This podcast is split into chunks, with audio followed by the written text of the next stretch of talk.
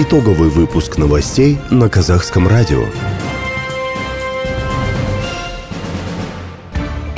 Здравствуйте, в студии Дания Артур Алимов. Коротко об основных темах выпуска. Глава государства принял премьер-министра Аскара Мамина. Более 230 миллиардов тенге дополнительно выделили на борьбу с коронавирусом в Казахстане. Осенние каникулы для школьников продлили в Казахстане. Подробнее об этих и других событиях далее в выпуске.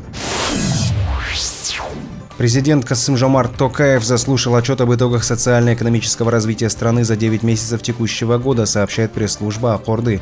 Аскар Мамин доложил о положительной динамике в ряде отраслей, в частности в обрабатывающей промышленности обеспечен рост на 3,3%, объемы строительства увеличились на 10,5%, ввод жилья на 9% или порядка 9,6 миллиона квадратных метров. В сельском хозяйстве рост составил 5%. Золотовалютные резервы Казахстана и активы Национального фонда на 1 октября достигли 91,1 миллиарда долларов. Глава государства отметил усилия правительства по обеспечению положительной динамики экономического развития, а также поручил премьер-министру держать под строгим контролем эпидемиологическую ситуацию в стране, чтобы избежать негативного влияния масштабного распространения коронавируса за рубежом на здоровье казахстанцев, работу малого и среднего бизнеса и на развитие экономики в целом. На заседании правительства под председательством премьер-министра Аскара Мамина рассмотрены итоги социально-экономического развития страны и исполнения республиканского бюджета за январь-сентябрь 2020 года. О состоянии банковской сферы доложил председатель Национального банка Ербола Досаев, сообщает премьер-министр.кз. По словам главы Нацбанка, мировые финансовые и товарные рынки остаются достаточно волатильными на фоне второй волны заражения коронавирусом и введения новых ограничительных мер в мире. Динамика глобальных фондовых индексов определяется двумя факторами распространения коронавируса коронавируса в мире и выборами президента США, которые создают неопределенность по торговым отношениям между США и Китаем, а также принятие дополнительных фискальных стимулов в США и Евросоюзе.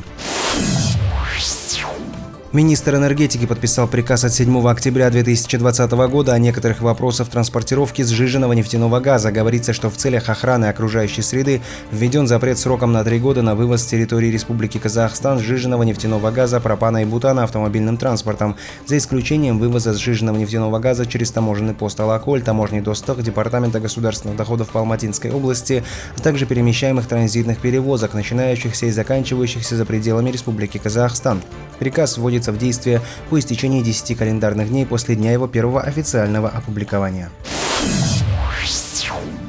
Более 230 миллиардов тенге дополнительно выделили на борьбу с коронавирусом в Казахстане. Об этом сегодня на заседании правительства сообщил министр финансов Ерулан Джамаубаев.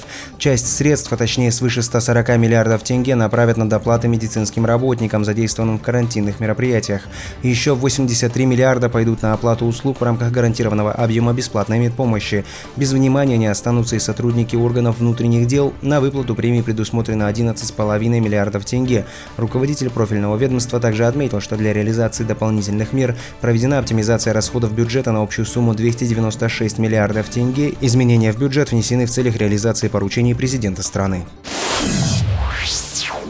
Министр иностранных дел Мухтар Тлеуберда провел встречу в формате видеоконференции с послом Народной Республики Бангладеш в Республике Казахстан по совместительству Масуд Мананом по случаю завершения его миссии, сообщает пресс-служба Министерства иностранных дел.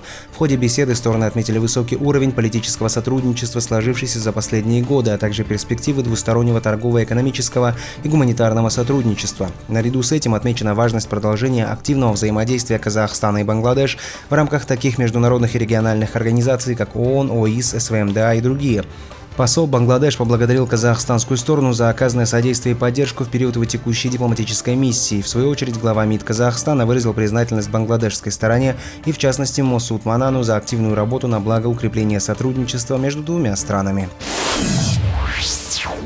Казахстане увеличили количество дней осенних каникул для школьников, передает пресс-служба Министерства образования и науки. Осенние каникулы для школьников составляют 10 дней и продлятся с 5 по 14 ноября включительно, говорится в сообщении. В прошлые годы осенние каникулы обычно длились календарную неделю и начинались раньше, в конце октября. Таким образом, первая учебная четверть для школьников была продлена на одну неделю, а вторая четверть сократится на несколько дней за счет переноса и продления каникул.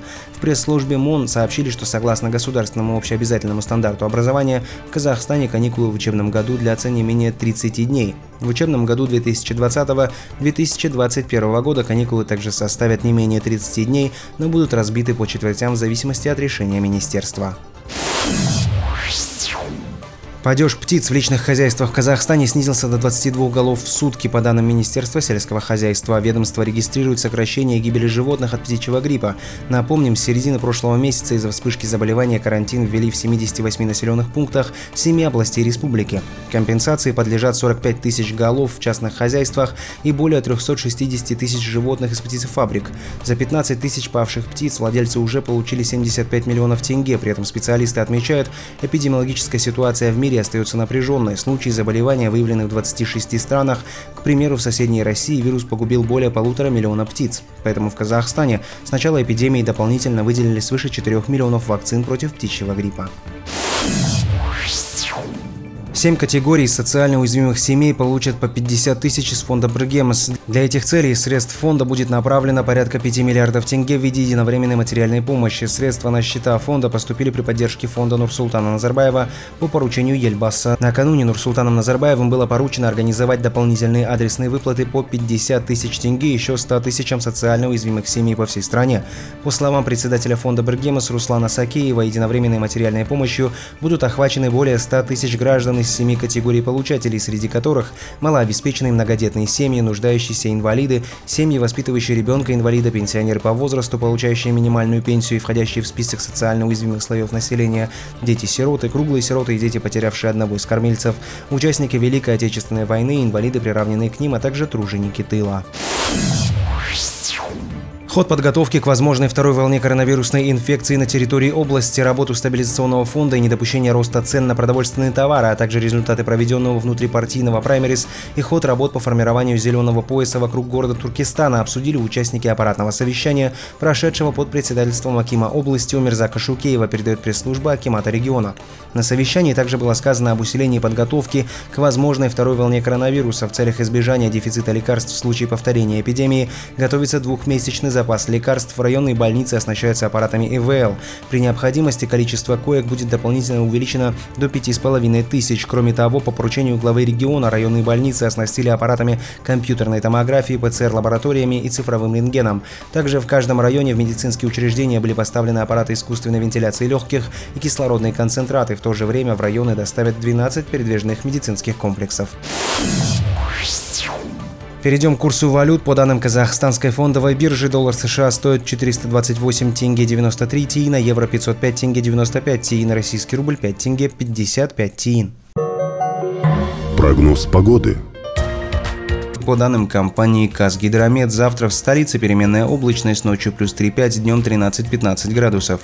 В Алматы без осадков, ночью плюс 3,5, днем 16-18 тепла. В Семей, Усть-Каменогорске плюс 9, в Петропавловске, Караганде, Павлодаре 13, в Кокшетау, Костанае, Жесказгане 16, в Актобе, Атырау, Талдыкургане, Таразе 18, в Актау, Уральске, Кызыларде, Туркестане и Шимкенте 22 градуса тепла. Даниил Туралимов, служба новостей Казах Радиолара.